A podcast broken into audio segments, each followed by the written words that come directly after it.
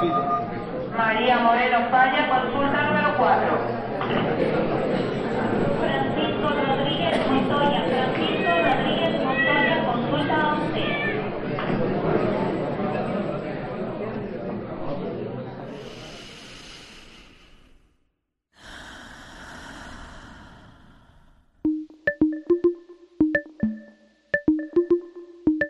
Aquí no hay sala de espera. Es tu pase directo a un espacio dedicado al fomento de bienestar integral. A tu salud. tu salud. Bienvenidos.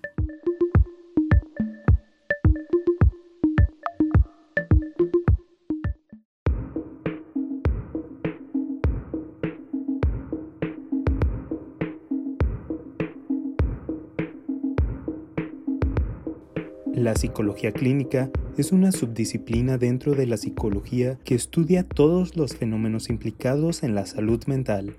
Así, la psicología clínica lleva a cabo todas las tareas de evaluación, diagnóstico, prevención e intervención terapéutica en personas con algún tipo de afectación mental o de conducta desadaptativa, con el fin de restaurar el equilibrio psicológico y eliminar todo el padecimiento.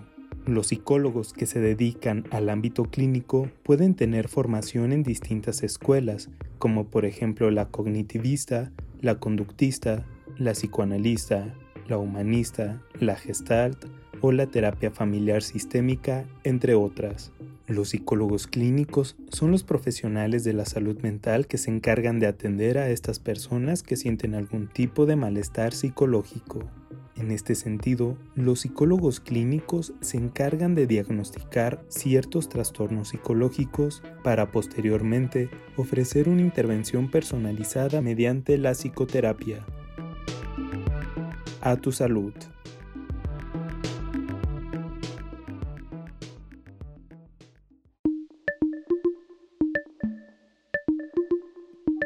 Buenos días, soy Paola Cebe, psicóloga egresada por la Universidad de Guadalajara y trabajadora universitaria de la Ciénega. Esto es A Tu Salud y estamos transmitiendo desde Avenida Universidad número 1115, Colonia Linda Vista, en Ocotlán, Jalisco. Recordarles a todos nuestros radioescuchas que este es un programa grabado de forma remota para continuar con las medidas de prevención y distanciamiento social para la transmisión de COVID-19. Pueden escuchar todos nuestros programas de radio en nuestra página de internet a través de www.udgtv.com diagonal radio UDG diagonal Ocotlán. Escuchen a su vez nuestros podcasts en esta página disponible. Agradecemos a nuestro productor Andrés Almada, en Controles y Redes, a Alejandra Cervantes y Alejandra Núñez, y en dirección a Vladimir Acosta, director de Radio Universidad de Guadalajara en Ocotlán. Y saludos nuevamente en este día, lunes, a todos nuestros radioescuchas. Buenos días, yo soy Josepe Cerniquiaro, psicólogo por la Universidad de Guadalajara y académico del Centro Universitario de la Ciénega. Y recuerden que se pueden comunicar con nosotros de manera telefónica al 92 560 19, 92 560 19 para la región de la Ciénega y el resto del país puede hacerlo al 800 633 8100.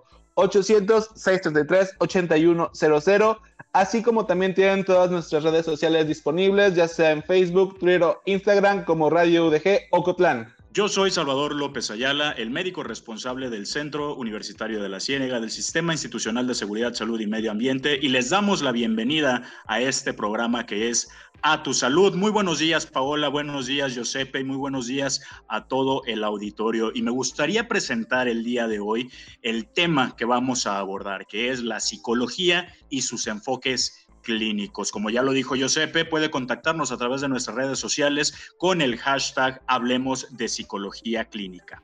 Y bueno, pues para dar comienzo con este programa, la pregunta inicial, bueno, con la cual abrimos todos los programas, ¿por qué es importante hablar de la psicología en el área clínica? Hablar de la psicología clínica en particular es importante porque es la, forma de la psicología que está más cercana a la población general, para empezar. Es la imagen que la población tiene o que las personas tienen cuando se imaginan a un psicólogo, ¿no? Entonces, con todo esto vienen muchos prejuicios y vienen muchas ideas acompañadas, ya sean buenas o malas, y es importante hablarlo para poder esclarecer cuáles de estas ideas pueden ser reales y cuáles no. Ah, como un adelanto del programa, no, los psicólogos desgraciadamente no leemos la mente. Eh, en este caso me sorprende que no lean la mente. No, no es cierto. No, me parece que es importante hablar de la psicología eh, en general y sobre todo del área clínica, porque como bien lo dice Giuseppe, eh, pues es lo principal, ¿no? Que uno imagina cuando habla del psicólogo, pero hay que también hacer énfasis en que la psicología no, se, no, no, aborda únicamente el área clínica y existen otras áreas de la psicología, como la psicología educativa, eh, la psicología de mercado, la psicología industrial, que, eh, pues bueno, a fin de cuentas es el estudio de la mente en diferentes ámbitos. Pero en este caso nos vamos a enfocar en el área clínica y también es importante porque en muchas ocasiones existen diferentes, eh, vamos a decirlo así, corrientes de abordaje o diferentes formas de, un terapeuta en el que pueda llegar su, su tratamiento. Y pues bueno, cada una tiene sus características y pues bueno, vamos a darles a conocer a todo nuestro auditorio esta variedad que existe. Claro que sí, y bueno, muy importantes las palabras que nos acabas de mencionar, Salvador, que la psicología eh, en realidad es una gama, es una rama que desprende otras áreas y que desprende otros enfoques, ¿no? Y eh, yo la verdad de manera personal estoy muy contenta porque el día de hoy estamos hablando de un tema que me gusta, porque somos psicólogos, bueno, Josepe me entenderá y, y hablar de psicología es desmitificar ciertas cosas, ¿no? Pero bueno, el 20 de mayo en México se celebra el Día del Psicólogo. ¿Por qué se celebra? Bueno, porque en 1998 se estableció el festejo por la Federación Nacional de Colegios y Sociedades y Asociaciones de Psicólogos en México. La fecha se eligió debido a que en ese día se otorgó la primera licencia para ejercer la profesión en el país, ¿no? Qué interesante.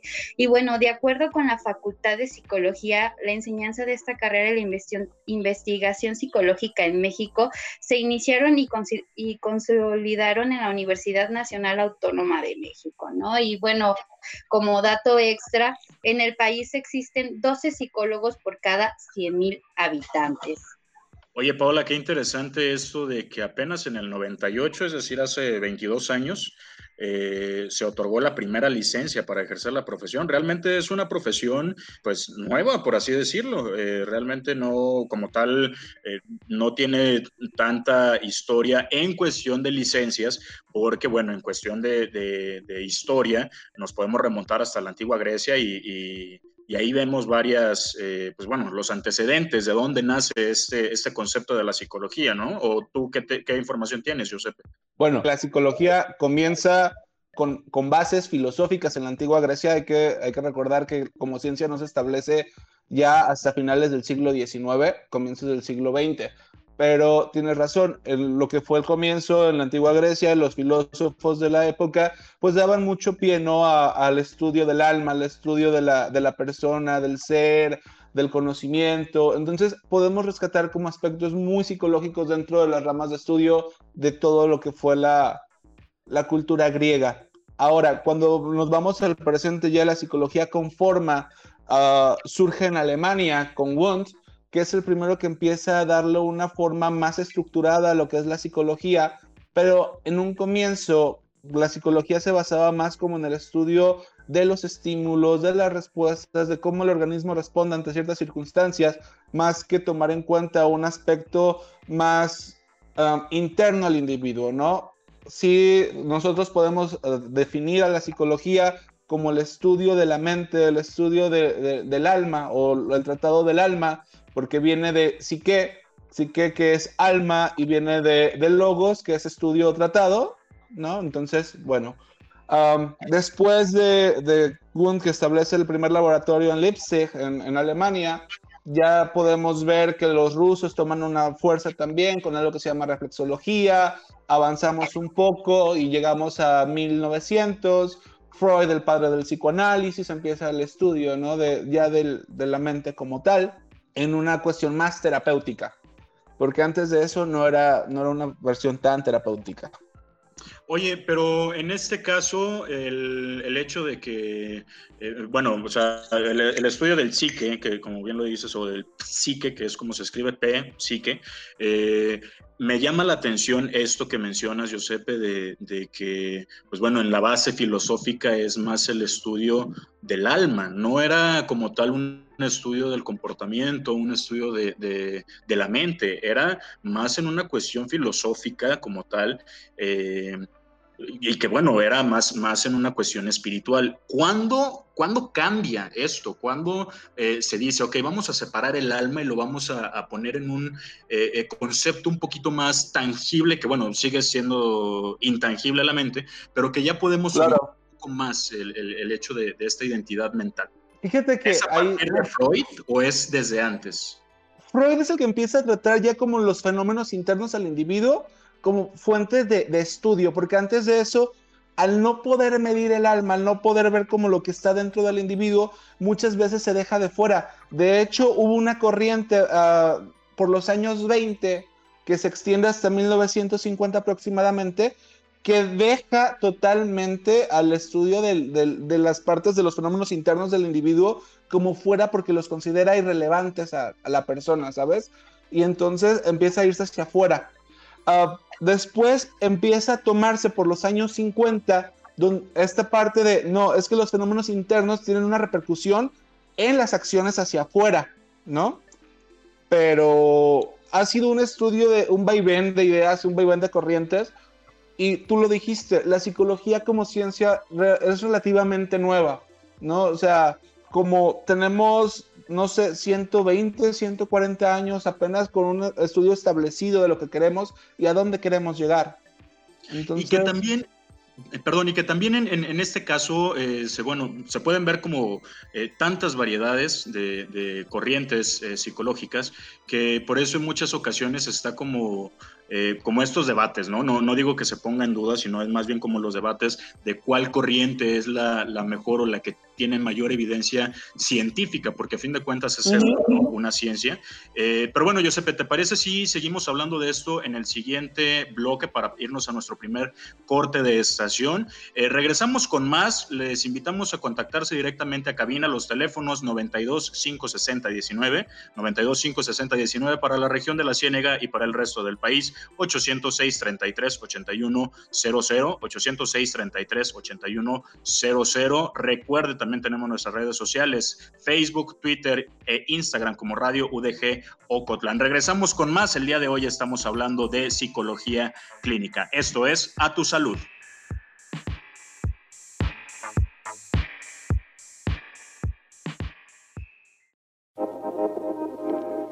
Continuamos con la consulta directa aquí en a tu salud. A tu salud.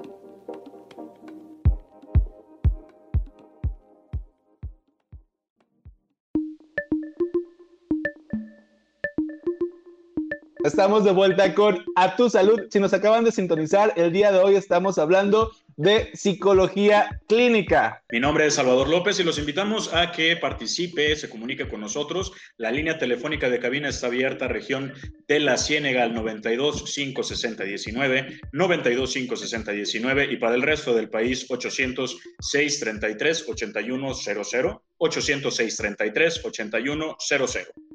Soy Paola Cebes recordándoles que pueden comunicarse con nosotros a través de todas nuestras redes sociales, por Facebook, Twitter e Instagram en Radio UDG Ocotlán con el hashtag Hablemos de Psicología Clínica y tocando el hashtag de Hablemos de Psicología Clínica, bueno, como ya les mencionó Salvador, hoy vamos a dedicar este programa especialmente al área clínica de la psicología y para eso Josepe nos definirá qué es la psicología clínica. Bueno, es una rama de la psicología que se encarga de la investigación de todos los factores, evaluación, diagnóstico, tratamiento y prevención que afecten a la salud mental y a la conducta adaptativa en condiciones que puedan generar malestar subjetivo y sufrimiento al individuo humano. Sí, la psicología, la clínica puede ser confundida con la psiquiatría, Sí, ¿cómo podemos confundir la, psicología clínica con la psiquiatría? Bueno, porque en general, o de manera como más específica, bueno, sí, en general, la psicología clínica y la psiquiatría van a buscar el bienestar del individuo de manera en lo que es su psique, ¿no? En, lo que se refiere a la mente. Entonces, ¿cuáles son las diferencias? Bueno, el psiquiatra tiene como base la medicina, entonces tiende a ser más organista, se basa más al organismo, es, es, un médico en toda forma. Los psicólogos no somos médicos, no podemos ah, recetar, no podemos medicar, no, no trabajamos en esa área.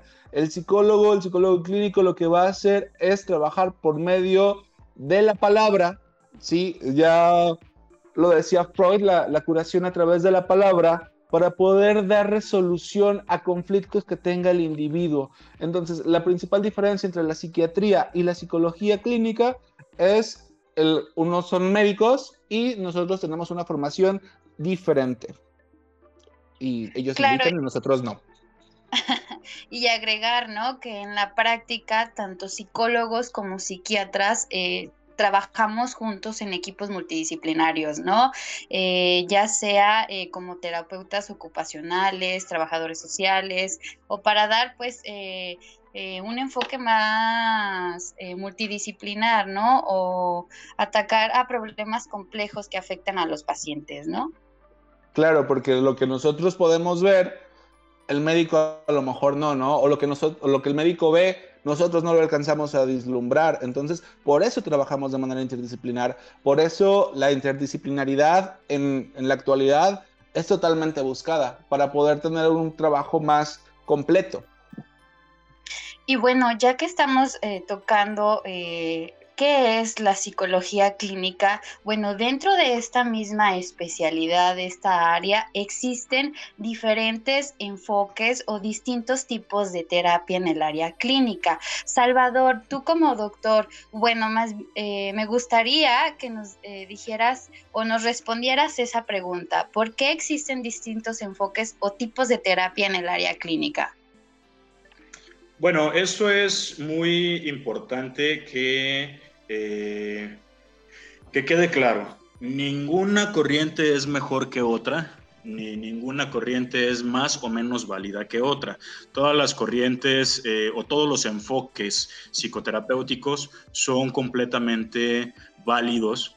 Eh, ¿Por qué? Porque a fin de cuentas nosotros como médicos, ustedes como psicólogos, los dentistas como, como odontólogos, los nutriólogos dentro de su área clínica, nosotros no tratamos enfermedades, tratamos pacientes y cada paciente es una entidad distinta. Y ahora sí que me voy a remontar a, este, a esta frase eh, coloquial donde se dice que cada cabeza es un mundo. Y en efecto, cada cabeza es un mundo. Entonces, eh, la terapia que me podría funcionar de mejor manera a mí, que podría ser por ejemplo, el enfoque eh, cognitivo-conductual, probablemente para otra persona no. Y esta otra persona necesite algo eh, psicoanalítico o algún enfoque psicodinámico eh, o algún otro tipo de, enfoque. Entonces, es por eso que existen diferentes enfoques. Existe mucho debate, sobre todo ya cuando se está poniendo o planteando dentro de un debate científico, y a la única que se le da más peso o que tiene mayor evidencia científica, que a fin de cuentas nosotros como médicos eh, nos basamos en, una medicina basada en evidencias, eh, es la terapia cognitivo-conductual. Que bueno, ahorita ustedes más adelante, que son los expertos en esta área, eh, nos podrán explicar un poco y el por qué es dentro del área científica más válido. Esto ojo, dentro del área científica, no dentro de la psicología. Hay que, hay que diferenciarlo. Dentro de la psicología y de, para cualquier persona, cualquier tipo de terapia es completamente válido siempre y cuando funcione. Pero bueno, eh, ahorita ya mencioné eh, tres, si no me equivoco, fue la terapia cognitivo-conductual, la psicoanalítica y la psicodinámica. ¿Existen más? Sí. Ah, dentro de lo que se me viene están las terapias de corte humanista, como son la logoterapia, por ejemplo. Está la terapia gestalt, ¿no? También está la terapia sistémica, sistémica breve, ¿sí? Y son las que se me vienen a la mente como de manera más puntual. Sí, claro, son las, digamos, las más relevantes para el área clínica, pero ¿qué les parece si, si hablamos un poquito de la terapia cognitivo-conductual, ya que lo hemos, lo hemos estado tocando en este, en este bloque? Y bueno, ¿qué es la terapia cognitivo-conductual, Giuseppe? Bueno, el bloque anterior, eh, si lo recuerdan, estaba, les comenté un poquito que hay una terapia que se centra en lo que es primero el comportamiento humano, ¿no? Cómo el, el, ser humano responde ante estímulos externos y se va a manifestar a través de la conducta. Entonces, la psicología en su momento, por querer establecerse como una ciencia autónoma y capaz de defenderse frente a todo el resto de ciencias que existían en su momento, pues trata de buscar una manera en que pueda tener algún resultado que pueda ser corroborado, ¿no? Que pueda ser repetido para que quede dentro de los estándares de lo que es la ciencia. Entonces de ahí surge lo que es la psicología conductual. Con el tiempo empezamos a ver que eh, se está dejando de lado algo netamente humano, que es esta parte de los fenómenos internos. La psicología hasta ese momento no los tomaba como tanto en relación y es donde surge esta parte de la parte interna va a afectar la parte interna y, y el ser humano, nosotros, no solamente somos una máquina que refleja el exterior, no nada más reaccionamos, sino que tenemos procesos internos que van a hacer que nosotros podamos enfrentar o podamos uh, estar en el mundo, ¿sí? Entonces, para decirlo de una manera como más clara, es una forma de tratamiento psicológico orientado a la acción en la que el terapeuta y el paciente trabajan en equipo para identificar y resolver problemas. La terapia cognitivo-conductual asume que los patrones de pensamiento mal adaptados o erróneos causan un comportamiento desadaptativo, comportamiento que, que es contraproducente y que interfiere en la vida diaria. Las emociones negativas uh, van a estar afectando también lo que es la manera en que vamos a reaccionar y el terapeuta ayuda a los pacientes a superar sus dificultades a través de un tratamiento enfocado en la modificación de patrones de pensamiento, de modo que se obtiene la modificación del comportamiento y del estado emocional. ¿Sí? Entonces, la terapia cognitivo-conductual lo que nos dice es, lo que estás pensando tiene un impacto uh, directo sobre lo que estás haciendo. Entonces, si logramos que tu patrón de pensamiento, si la forma en que estás pensando cambie, eso va a hacer que la forma en la que te comportas va a cambiar. Y es prácticamente como el centro de la terapia cognitivo-conductual. Muy bien, y bueno, pues creo que queda un poco claro y los objetivos principales de esta terapia, de la terapia cognitivo-conductual, es ayudar a las personas a alcanzar un alivio en su desorden, en prevenir la residencia. El trabajo de las sesiones meramente consiste en ayudar a las personas en resolver sus problemas de la vida real, ¿no? Como pudiera ser en cualquier otro área, bueno, tipo de terapia clínica. Eh, todos los enfoques eh, se trata de ayudar a la persona, ¿no? Pero en este en específico, es enseñar a la persona, al paciente, a modificar su pensamiento inadecuado, ¿no? El comportamiento disfuncional, eso que no lo deja vivir y que lo tiene de manera muy angustiosa, ¿no? Entonces, ese sería prácticamente un objetivo. ¿Tú qué opinas, Giuseppe? Uh, estoy de acuerdo contigo, yo, pero creo que es general, ¿no?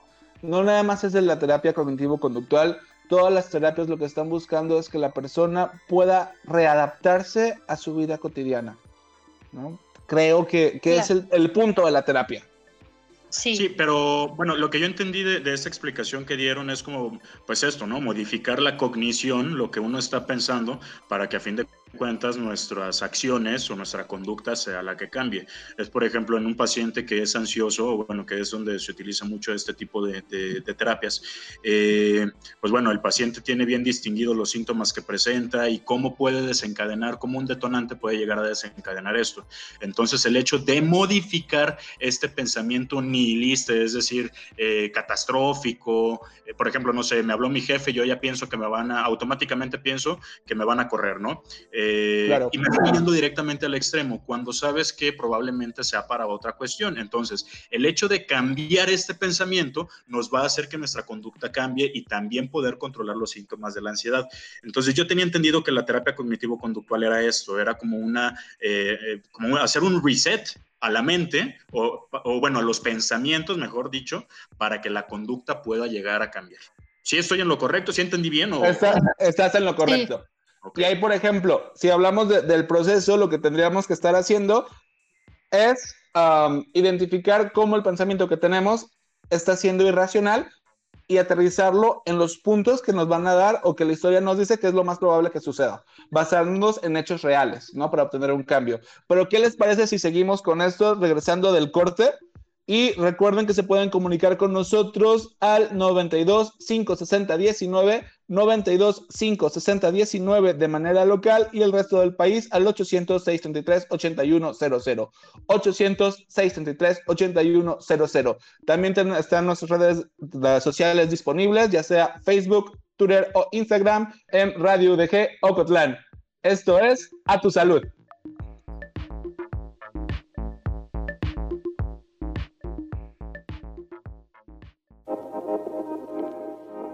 Ya regresamos. A tu salud. A tu salud.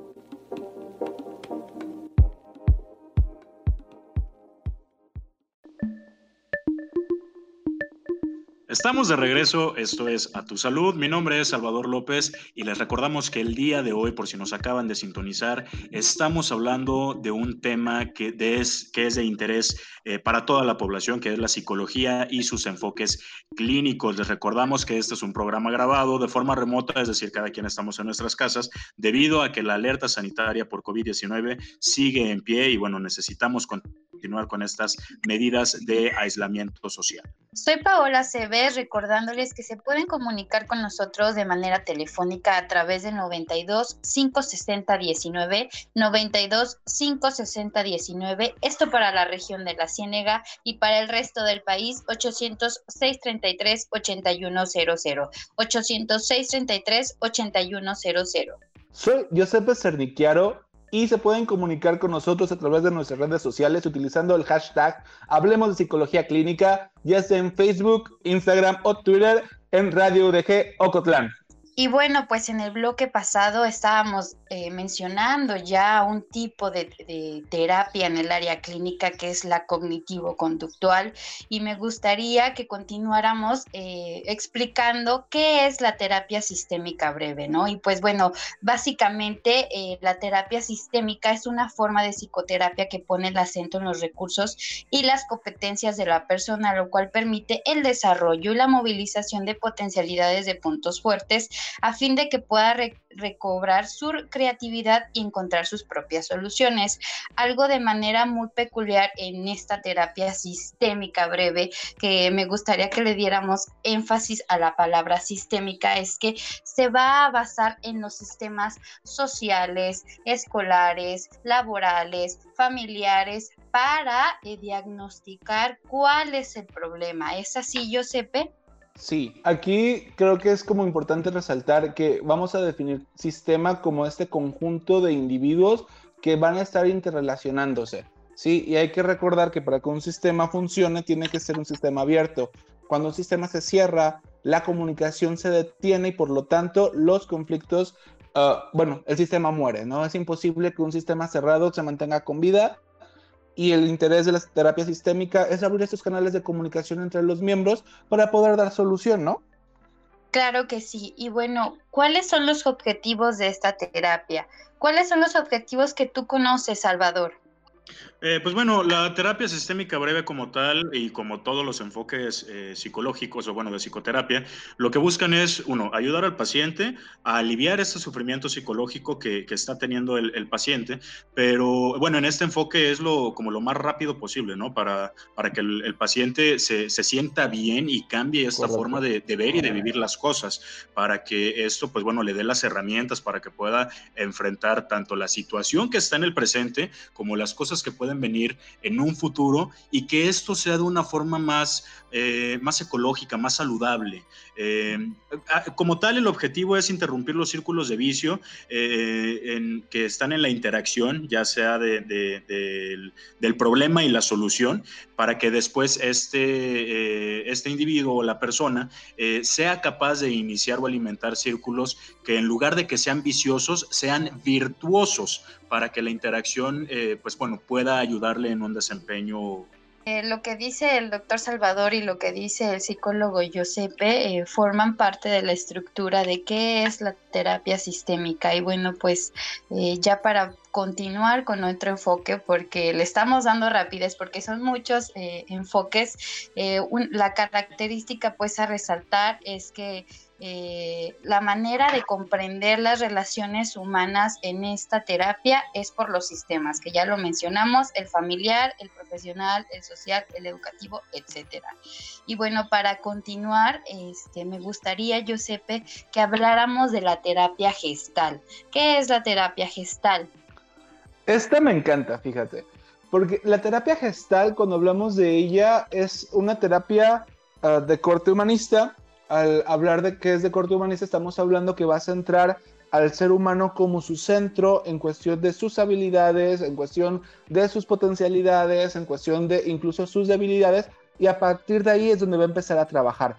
Entonces, eh, es una terapia de tipo fenomenológico existencial. Se va a centrar en el aquí y en, el ahora, ¿sí? Cuando hablamos, por ejemplo, me voy a adelantar un poquito, pero cuando hablamos, por ejemplo, de las terapias de corte psicodinámico, ellas se centran mucho en el pasado, las experiencias del pasado que te llevan a algún problema, ¿no? Y la terapia gestal dice, no, lo que es importante, que si bien el, pasado tiene una repercusión, el cómo lo estás viviendo ahora, eso es en lo que nos vamos a centrar. Y a partir de ahí vamos a trabajar. Ellos tienen algo que le llaman el círculo, el círculo de la experiencia, donde lo que van a buscar es que la persona empiece a moverse porque ellos consideran que el problema surge cuando la persona se queda estancada en alguno de los puntos del círculo de la experiencia. Y entonces la terapia gestal lo que va a buscar es movilizar al individuo, traerlo al presente para que entonces pueda empezar a actuar y pueda empezar a cambiar. Claro, y que el principio básico de esta terapia, que también es una de las cuales me gusta mucho, es que eh, todos eh, individuo tiene que tener una relación con mente, cuerpo y alma, ¿no? Eh, si, si todo, si estas tres eh, características que acabo de mencionar están en equilibrio, hay que sentirnos muy agradecidos, ¿no? Pero es algo de la cual la terapia gestal se basa, busca en que estas tres, mente, cuerpo y alma, tengan el equilibrio total para que el individuo se pueda sentir pleno, ¿no? Y bueno, eh, doctor Salvador, yo sé que tú eres fiel a la terapia cognitivo-conductual, pero ¿qué opinas de esto? ¿Qué opinas de esta terapia, que es un poco como más humanista? Eh, bueno, mira, esto ya me lo estás preguntando de forma como personal. Eh, como bien lo dije, yo no, descalifico ningún tipo de, enfoque. Eh, me parece que todos son válidos según la, vivencia que esté teniendo la persona y lo que le está ayudando, ¿no? Cualquier cosa es válido siempre y cuando el, paciente pues quiera atenderse y quiera, quiera esta ayuda. Eso es lo más importante. dentro de los enfoques, en efecto, pues soy fiel a la terapia cognitivo-conductual una, porque yo he estado con este tipo de terapia y me ha funcionado muy bien, y porque además es la que eh, tiene la, pues esta evidencia científica, ¿no? que a fin de cuentas nosotros como médicos nos formamos en este enfoque de una medicina basada en evidencias. Entonces, mientras las otras, los otros enfoques eh, puedan parecer muy, eh, muy buenos, si yo no tengo como una evidencia científica, yo lo pondría en duda. Yo, esto lo hablo yo desde mi, desde mi persona, ¿sabes? Claro.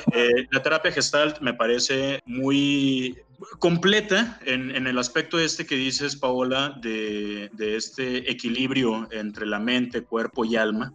Eh, pero a fin de cuentas me parece que, que, es una terapia que, por ejemplo, yo no podría mandar a un paciente que está en un episodio depresivo con, ideas, con ideación suicida o con un paciente que tiene eh, ansiedad generalizada y que está con crisis de ansiedad a una terapia de este tipo, porque me parece que son terapias que van a llevar un poco más de tiempo para poder solucionarlo. Lo podría mandar posteriormente, pero no como para la, resolución de los síntomas en ese momento. No sé si me voy a entender. Yo lo que necesito, si veo a mi paciente en riesgo, es una intervención rápida para que, por ejemplo, esta ideación suicida eh, se quite, para que se disminuyan los síntomas de la ansiedad eh, y posteriormente, entonces, ya ahora sí, hacer consciente al paciente de que necesita una terapia. Y bueno, si esta terapia, la de tipo gestalt, este enfoque, le funciona, porque bueno, durante la conversación que tenemos en el consultorio o algo, podemos ver que este tipo de enfoque le puede ayudar, adelante, que vaya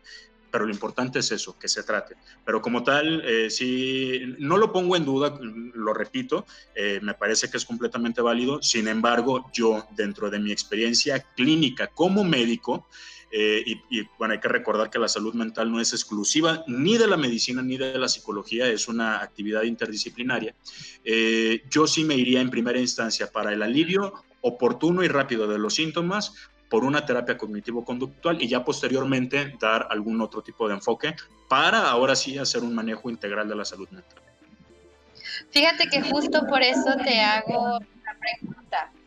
no, no quería evidenciarte, doctor, no quería evidenciarte. sí quería que eh, viéramos como la diferencia entre la terapia cognitivo-conductual a lo sistémico. O sea, no todas son iguales, todas trabajan de manera, de manera diferente, ¿no? Entonces, era prácticamente eso. Y pues bueno, eh, ¿alguna característica principal que quieras mencionar, José, sobre esta terapia?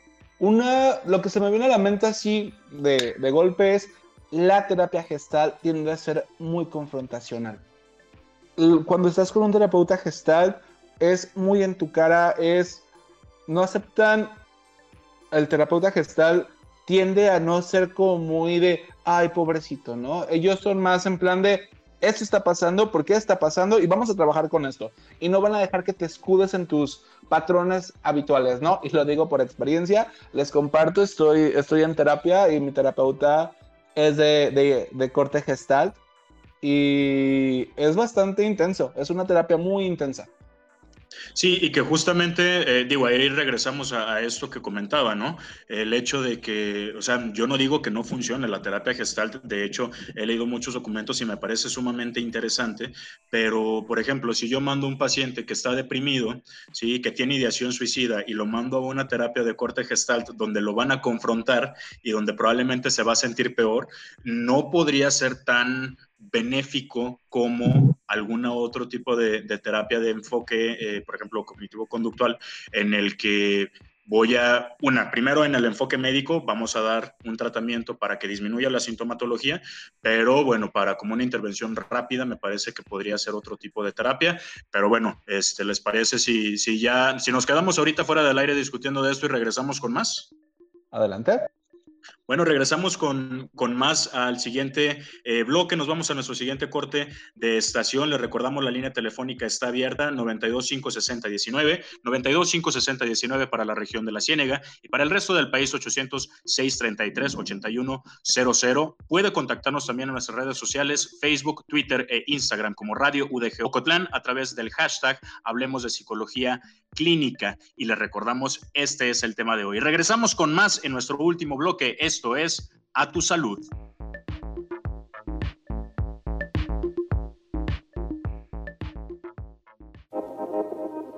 Recuerda, la prevención es el primer paso para no llegar a la sala de urgencias. A tu salud. A tu salud.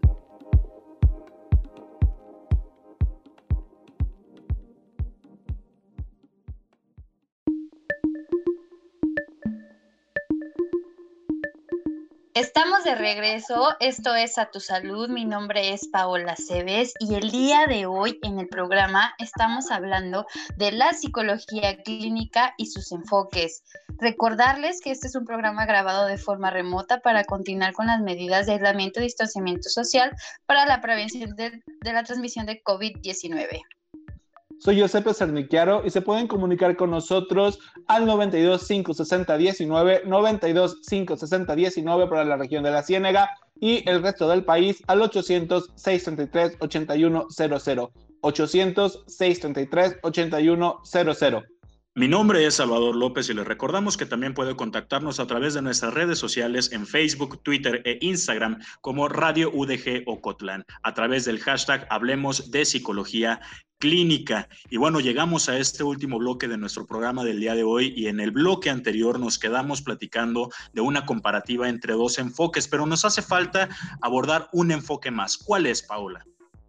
El último enfoque del cual vamos a hablar ya en este programa es de la terapia psicoanalítica y que de manera especial, pues yo creo que es una rama eh, que a todo psicólogo nos gusta, ¿no? Porque eh, conocemos al padre del psicoanálisis, que es Sigmund Freud, y que ya hablamos un poquito del tema en el primer bloque, pero la terapia psicoanalítica, a pesar de que eh, ya no es de tan uso como anteriormente se hacía, es muy buena y me gustaría, Salvador, que nos dijeras qué es la, la terapia psicoanalítica. Pues bueno, gracias Paula. La terapia psicoanalítica eh, es una terapia que, bueno, en primera instancia es, es bastante eh, prolongada y tiene las características de que es una terapia que no eh, se conoce así como no dirigida o, o bien orientada hacia el insight, es decir, hacia, hacia, hacia el interior. Eh, la meta del tratamiento de, este enfoque psicoterapéutico es el aumento de, que la persona entienda las fuentes del conflicto, eh, de los conflictos internos y los problemas emocionales que tenemos. Entonces, el espacio analítico nos va a favorecer eh, este pensamiento, el experimentar nuestras emociones y sobre todo, esto es lo más importante, la auto reflexión. Eh, es importante mencionar que el psicoanálisis se va a enfocar tanto a problemas específicos como a problemas abiertos, no es nada más como para, para ciertos eh, problemas. Y, bueno, estos problemas abiertos también pueden tener una asociación o un desarrollo a través de, esta asociación libre. Eh, se considera que, bueno, en el psicoanálisis lo, lo principal que hay que determinar o desmenuzar, vamos a decirlo así, es el inconsciente, porque a fin de cuentas en ese inconsciente es lo que va a determinar nuestra parte del comportamiento. Digo, no tenemos el tiempo como para meternos a esta explicación del, del consciente, subconsciente e inconsciente, o el ego, el superior y el... Y el, el yo, el eh, ello y el superior. Eso, ello, yo y superior. Este, para eh, hacer eh, este como una explicación más a detalle, pero bueno, eh, a fin de cuentas, lo que, lo que va a, tomar como, como base el psicoanálisis es el entendimiento del inconsciente para ver cómo está influyendo en nuestro consciente. Creo que sí, pues, de manera general me parece, estoy de acuerdo. Y nada más como para complementar un poquito lo que mencionaba Paola, en ciertos países, uh, en pelear un poquito a Paola, de hecho, en ciertos países, Argentina se me viene a la mente, la terapia psicoanalítica es bastante popular entonces, por ejemplo, tengo una amiga que está siendo patrocinada por una asociación de psicoanalistas lacanianos en Buenos Aires. Sí, y de hecho, por ejemplo, también en, ciertos países europeos el psicoanálisis tiene mucho repunte. Y digo, tampoco se le puede descalificar o hacer a un lado porque a fin de cuentas el psicoanálisis es eh, pues lo que se le conoce, ¿no? Digo, a fin de cuentas a Sigmund Freud se le conoce como el padre de la psicología moderna. Uh, es claro. un parteaguas el psicoanálisis en el entendimiento de, de, de ese... Eh, análisis del psique, eh, que ya habíamos hablado de esto, y, y, sí, en efecto, no es una terapia que en México sea muy habitual, pero bueno, también hay que ser honestos, ¿no? la terapia psicológica como tal, o sea, que una persona vaya... No es habitual en México. Tampoco es habitual, entonces, eh, pues bueno, uh, simplemente una variante más de los enfoques. Claro. Y por ejemplo, es, es interesante o es importante reconocer que la imagen que tenemos de las personas cuando escuchamos del psicólogo es de un psicoanalista. El diván, la persona anotando en su libretita, el uh, cuéntame qué más, totalmente psicoanalítico. Sí. ¿Y con eso cómo te sientes?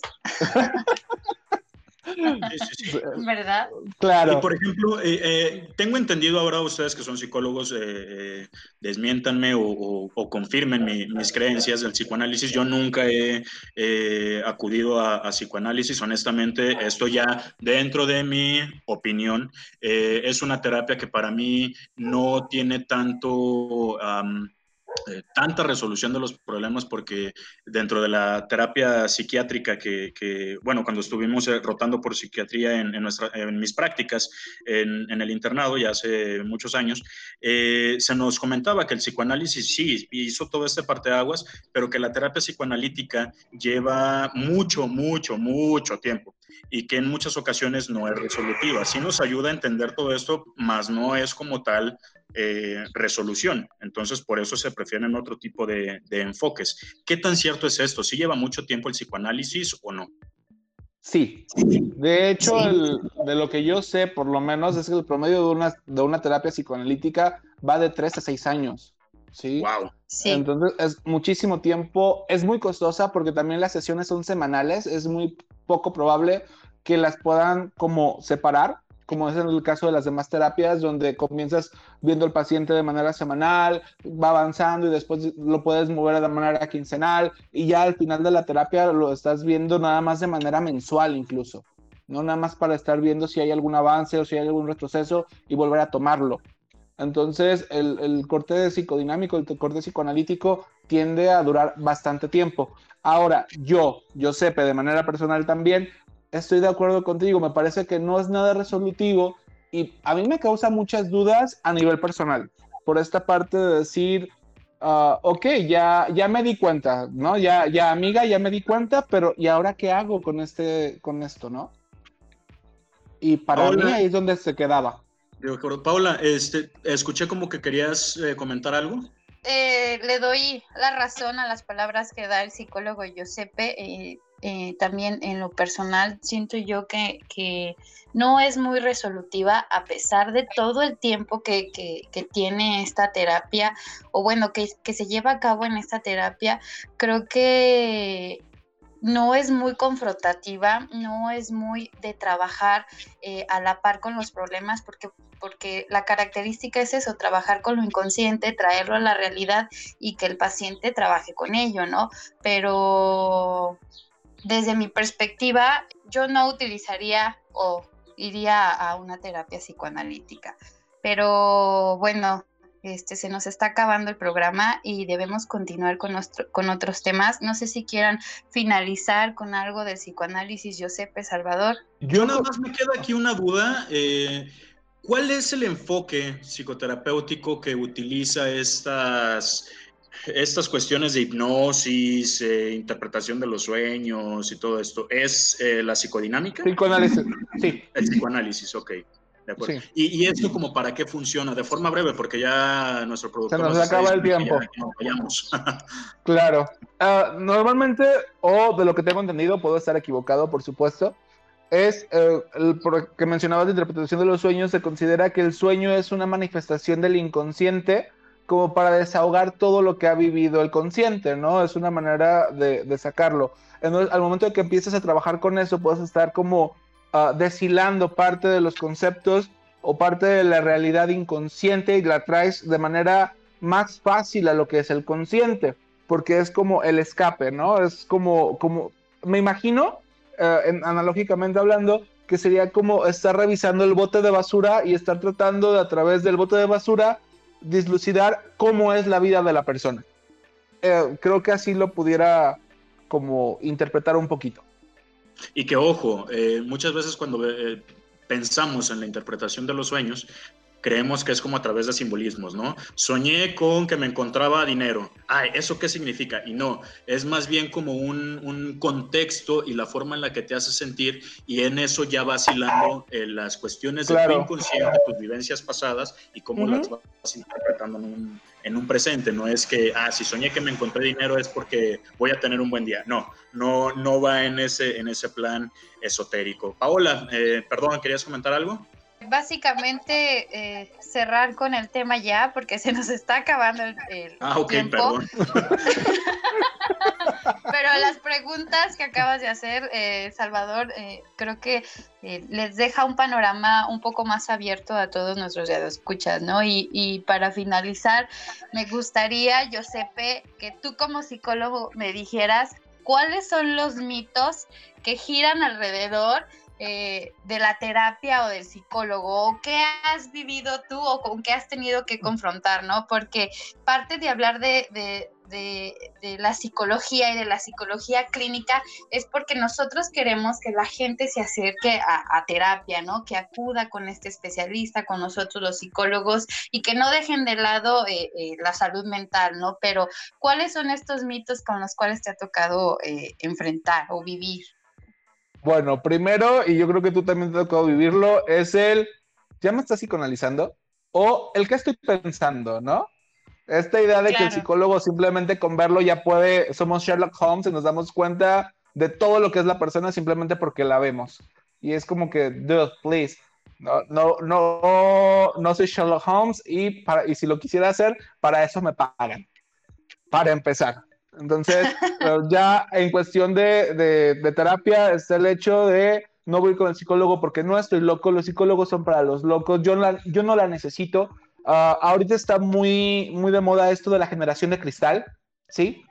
Ah, y que nosotros nos quejamos de todo y que nosotros sufrimos por todo, pero a final de cuentas somos la generación que nos dimos cuenta que el psicólogo nos puede ayudar a poder sobrellevar todo esto. Pero bueno, eh, hay sin fin de mitos alrededor de la psicología. Pero Salvador, ya como, como bien, de, bien rápido, porque yo sé que ya nos vamos, pero ¿qué onda con el COVID? Información breve, la pandemia sigue, es importante que, que, sigamos con las medidas de distanciamiento. En lo particular me ha tocado salir a la calle en estos últimos días, he visto que ha bajado mucho las, las medidas de, de autoprotección. Es importante que sigamos con las medidas, uso de cubrebocas y sobre todo el uso adecuado, distanciamiento social y lo más, lo más, lo más importante, el uso de gel colado en las manos o el lavado adecuado de manos. Para cifras rápidas, en México el día de hoy, que es domingo a las 3 de la tarde que estamos grabando, eh, tenemos confirmados eh, más de 113 mil casos en todo México y más de 13 mil defunciones. En Jalisco, ¿cómo estamos? Eh, pues bueno, en Jalisco no nos libramos de, de esta de esta situación. Tenemos un total de eh, 2.653 casos ya acumulados, 223 defunciones, y aquí en Ocotlán, que es donde estamos transmitiendo, ya para el día de hoy son 62 casos confirmados, eh, y pues bueno, la suma va a seguir en, eh, perdón, esta cantidad va a seguir en aumento. Entonces es importante que sí, bien regresemos a nuestras actividades de ser posible las medidas necesarias de prevención.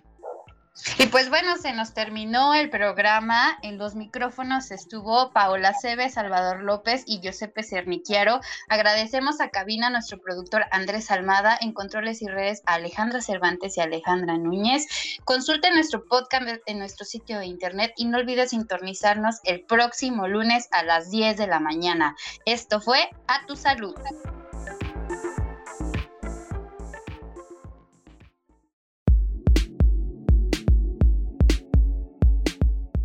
Recuerda seguir las indicaciones de tu médico para la próxima consulta.